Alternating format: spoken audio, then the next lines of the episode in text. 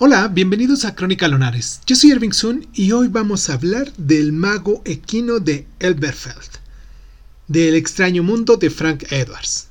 Comenzamos. Cierra los ojos, cierra los ojos, cierra los ojos. Si escuchas que alguien se acerca, no temas. Todo estará bien.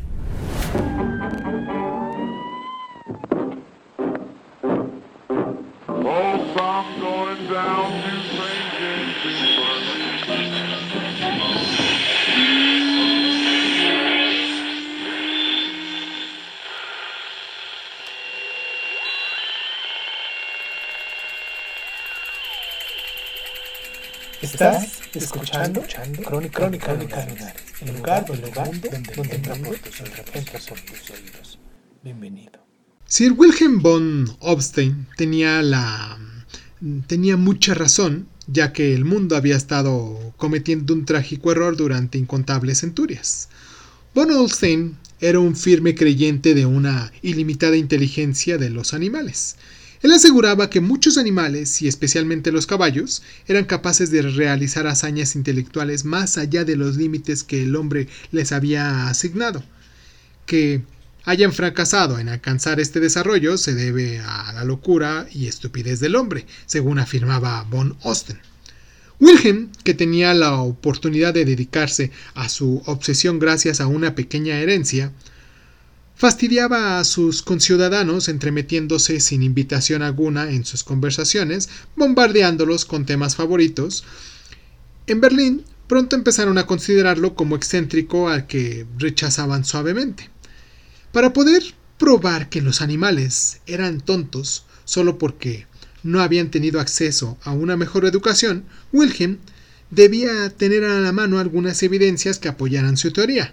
Su modesto ingreso no le permitía gastos excesivos, de manera que no es de sorprender que su primer entrenado, por decirlo así, fuera un oso de circo viejo y enfermo al que logró comprar casi por nada. Si el oso estaba desarrollando su escondida inteligencia, eso nadie lo sabrá jamás. El dueño de la casa de Wilhelm había rentado unas habitaciones solo para sí, en el humilde lugar en el que vivía y protestó por la presencia del oso. Los vecinos también se opusieron a la presencia del oso argumentando que poseía más olor que inteligencia. También protestaron contra la costumbre que tenía Wilhelm de emitir órdenes al oso a gritos a cualquier hora del día o de la noche.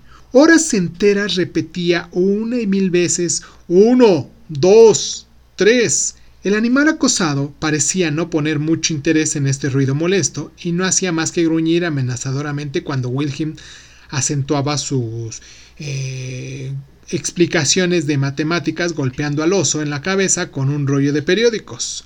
Obviamente este procedimiento tenía que detenerse antes de que el maestro hubiese llegado al 4, y esto era lo que sucedía. Todo señala que uno de los molestos vecinos entró en su ausencia de Wilhelm en el cuarto y le quitó las cadenas a su alumno. Por lo menos esta fue la queja que presentó Bowl Olsten. Y sea como fuese, él no se quedaría por mucho tiempo en el cuarto después del regreso de su maestro. Ambos rodaron por la escalera y se despidieron en la calle para mutuo descanso y alivio. No tenemos que descartar la posibilidad de que el desafortunado oso, en este caso, podía haber estado sordo y también podía haber cierta duda sobre si no hubiera sido alérgico a las matemáticas bajo la amenaza del rollo de periódicos. Hervon Olsten, que era el mejor capacitado para juzgar el caso, Nunca más trató de enseñar a algún otro animal, excepto a caballos, y juzgando por los resultados que obtuvo, fue una sabia decisión.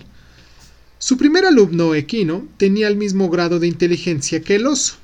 Después de varios meses de experimentos, pacientes y cansados, Wilhelm regresó el trabajo a la circulación en actividades para las que estaba mejor preparado, el tiro de pequeños carritos lleno de verduras para los granjeros de la región. Von Olsen empezó su desventurada experiencia con el oso en 1895 y sigue enfrascando en su aventura que no tuvo mejor fin con el caballo hasta lo que fue en el año de 1896. Durante cuatro años después, parece haberse dedicado a discutir con alguien que quisiera escucharlo con sus teorías. Entonces, en el año de 1900, von Olsen entró en posesión del caballo que iba a significar un punto clave de su vida. Hans era un pequeño garañón ruso, joven, bellísimo e inteligente. Bajo la intensiva tutela de Wilsten von Olsten, Hans mostró rápidos progresos que le merecieron el nombre agregando al suyo de Krungle, que en este caso significa inteligente, y Krungle Hans parecía llevar ese nombre con absoluto mérito. Von Olsten estaba listo para dedicarse en cuerpo y alma a la tarea si el caballo tenía una latente inteligencia y necesitaba solo un entrenamiento para llegar a una plena satisfacción de los objetos propuestos.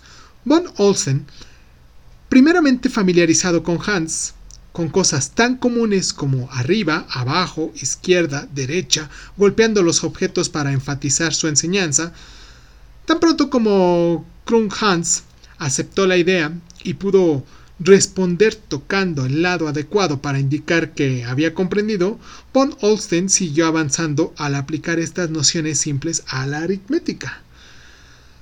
Sobre una mesa frente al caballo puso un pequeño objeto, en el primero de los casos un bollo, repitiendo varias veces uno, uno, uno. Enseñó al caballo a señalar con su pata hacia la mesa cuando veía en ella un solo objeto.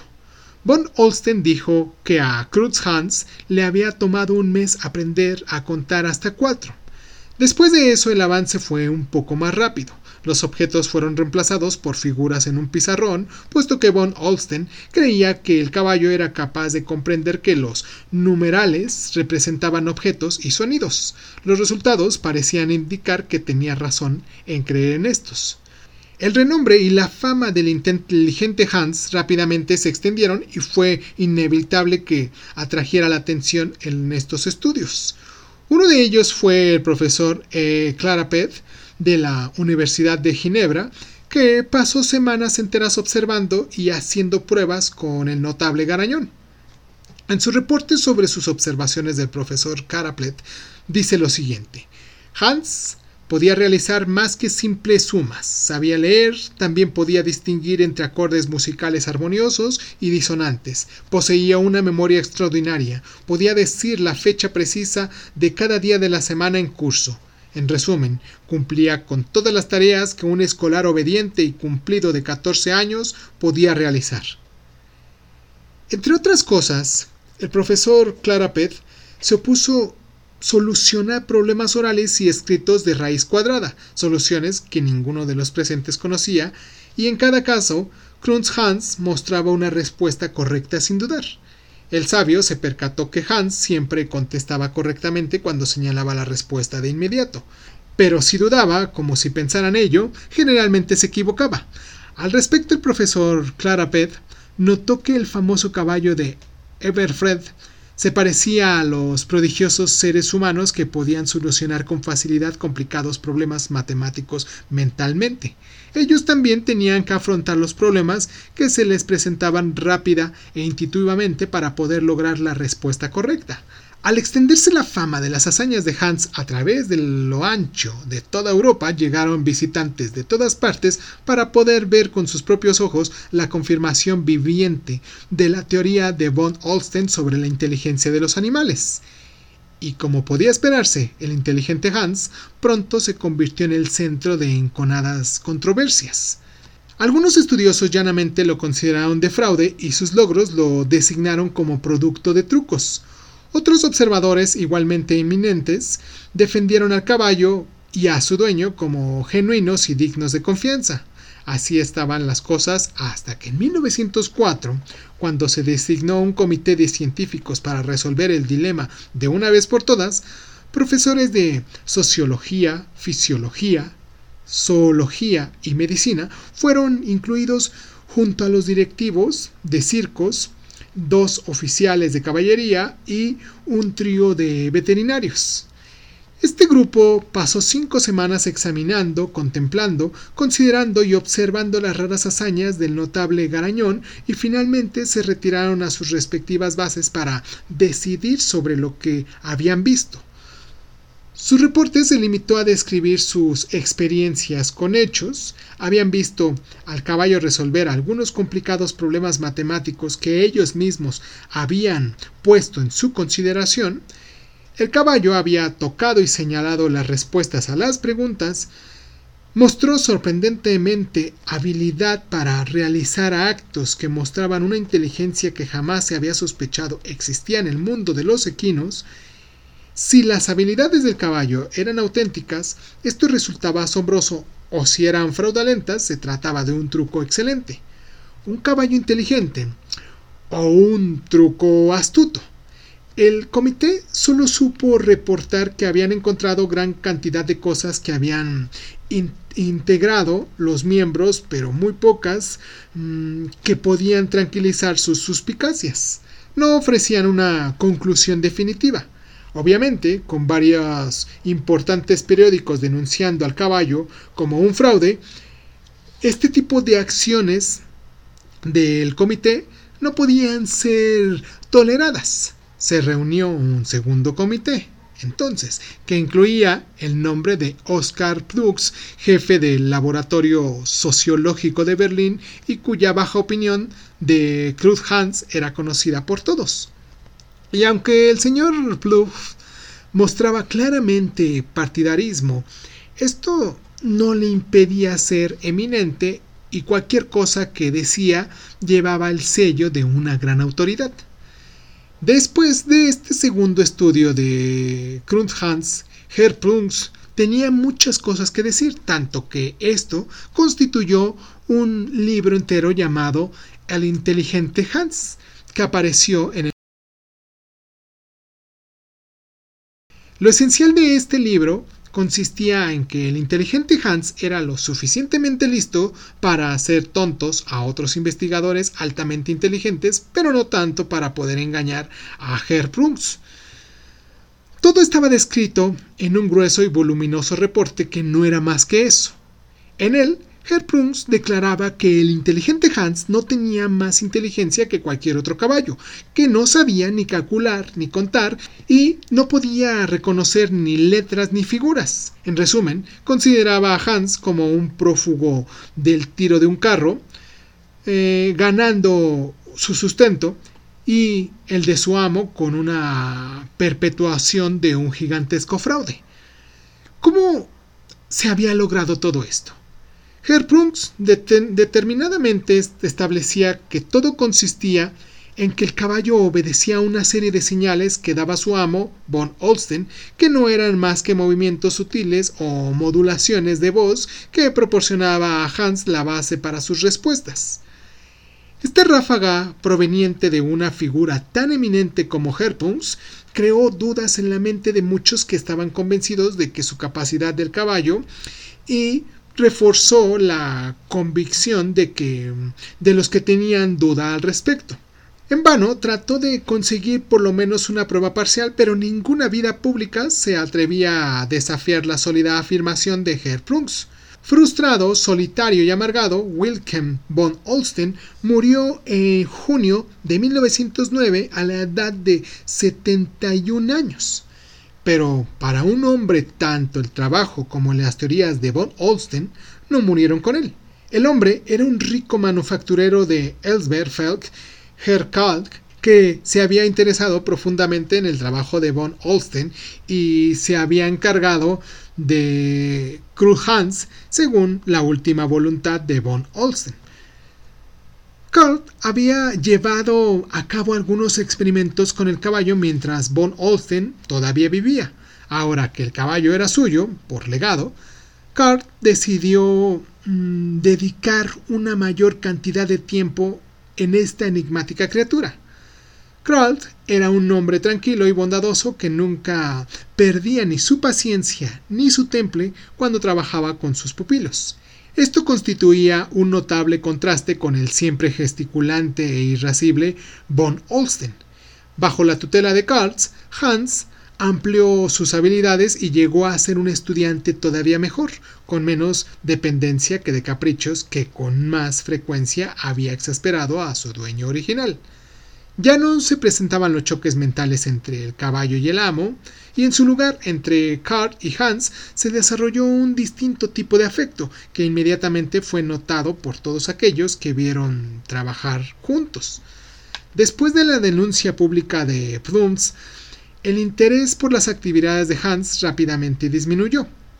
Esto, en aquel momento, fue un apoyo para Carl, puesto le permitió este, disponer de más tiempo para llevar a cabo sus proyectos sin la presencia de un público, que era una seria desventaja. Compró también dos excelentes garañones árabes, uno de ellos llamado Musahed y el otro llamado Sarif, quienes se agregaron a sus alumnos.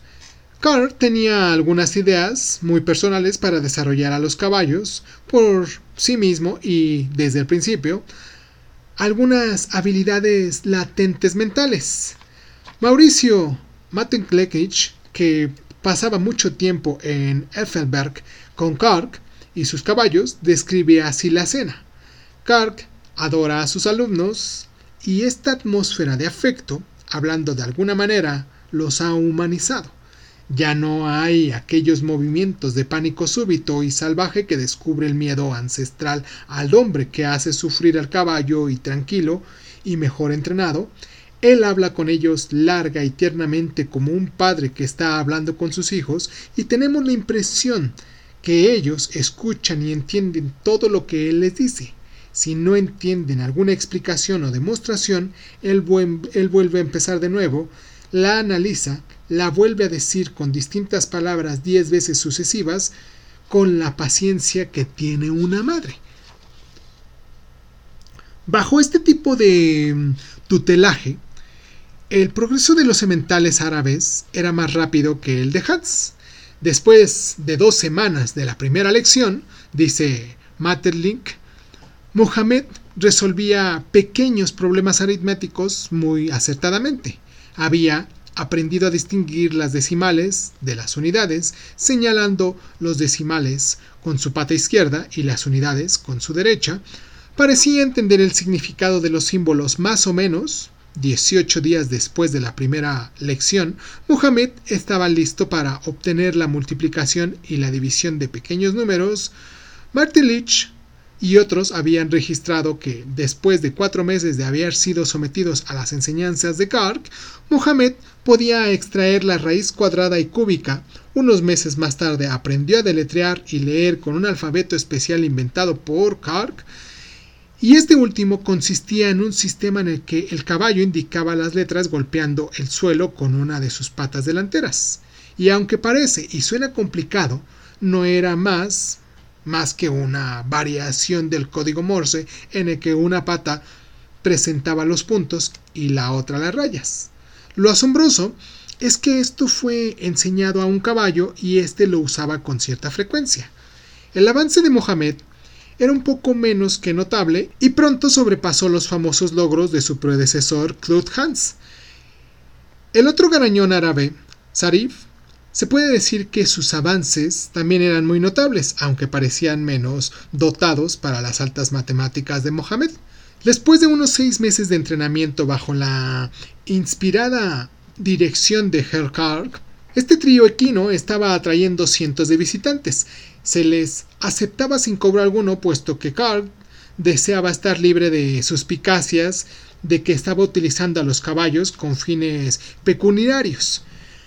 Disponía de amplios fondos y personales, y el entrenamiento de estos caballos constituía para él una diversión y pasatiempo que podía afrontar con cierta facilidad, aunque eso afectara su salud. Sus esfuerzos para entrenar a Halsten, un pony de Stelland, fueron tan frustrantes y con tan poca recompensa como el tiempo que dedicó a Karma, un pequeño elefante, y después de largos meses de pacientes esfuerzos por su parte, Carr tuvo que admitir que ninguno de estos diminutos pupilos mostraba algún interés y no valían más que la pérdida del tiempo. Adorables, dijo de ellos, pero solo cachorros, nada más. Para los fantásticos logros de sus tres estrellas principales eran suficientes para divulgar su fama. Ellos tocaban las respuestas y preguntas que proponían ciertos de visitantes, realizaban hazañas de altas matemáticas para los estudiosos de las principales universidades europeas, Saracen de Basilea, Bedkeda del Instituto Pasteur, Schuller de Goethe de Berlín, Mackenzie de Génova, Ferrari de Bolonia y muchos otros que habían llegado para presenciar la maravilla. Cuando Herbrungs, que había blasfemado en contra de Kulhans, calificándolo de fraude, los siguientes críticos se encontraron frustrados por estos asombrosos pupilos equinos de Kark, incluyendo al original Hans y la medida que había aplicado Plups había dejado de funcionar. Su debate había sido basado sobre la opinión de que los caballos no servían para nada más que para obedecer las instrucciones o los deseos de los que le dirigía, órdenes como el que Plug sostenía que transmitían conscientemente o de otra manera por cambios imperceptibles de la voz o en la posición del que los controlaba. Esta teoría resultó absurda aplicada a Hans y a sus nuevos compañeros de clase bajo la tutela de Herr Kark, pues los caballos actuaban igualmente bien de manera independiente de que si su instructor estaba presente o no, y para deleite general, sino para la instrucción de los científicos presentes, los caballos a veces introducían sus propios comentarios en medio de estas sesiones. El profesor Clarapet nos informa que mientras estaban llevando a cabo algunos experimentos en Everfeld, en el verano de 1913, Sarif súbitamente se había detenido en medio de la sesión. Los científicos deseaban conocer la razón de esta actitud. Cansado, tocó con su pata Sarif. Después agregó, me duele el pie. Los doctores Schroefer y Greker establecen en su reporte que durante uno de los múltiples experimentos con los caballos de Elferberg, ellos habían preguntado a Mohamed por qué no los contestaban sus preguntas hablando en lugar de tocar con su pezuña. El animal, dicen, hizo un gesto lastimoso y conmovedor esfuerzo para reproducir el habla. Después de algunos minutos, Mohamed volvió a su mesa y tocó. No tengo una buena voz, puesto que él no había tratado de abrir sus quijadas y boca cuando había tratado de hablar, ellos le mostraron con ejemplos que el habla es posible solo cuando ambas mandíbulas están bien separadas. Entonces el doctor Getke preguntó ¿Qué debes hacer para hablar? Mohamed había contestado abrir la boca. ¿Por qué no abres la tuya? Porque no puedo. Durante algunas subsecuentes pruebas se preguntó a Sarif de qué manera se estaba comunicando con Mohamed. Mit Mund, abre la boca. ¿Por qué no nos dices con tu boca, Sarif? Well, ich kennt. Schmidt habe. Porque no tengo voz. Al trío de Mohamed, Hans y Sarif fue agregado el miembro final del famoso establo de Cart, un garañón ciego llamado Berto que podía compararse favorablemente en sus realizaciones con sus colegas. En el año de 1912, Karl Hans publicó un libro sobre sus notables experiencias que él mismo y otros habían tenido con los caballos de Alfelberg, sus detractores aparentemente estuvieron confundidos por el hecho de que los caballos parecían no requerir la ausencia de una persona en particular para solucionar sus problemas matemáticos, para responder a las preguntas o para ser sometidos a pruebas con los mismos científicos, lo que podían comprobar. Si se sentían con deseos de trabajar, trabajaban. Si no les gustaba o les agradaban los visitantes, ellos simplemente los ignoraban. Los zoólogos Kammer y Sieger de Stuttgart, Saracen de Brasilea y muchos otros sostuvieron la afirmación de Karl Kart de haber logrado probar la teoría de von Olstein que afirmaba la inteligencia latente de los animales, sobre todo la de los caballos.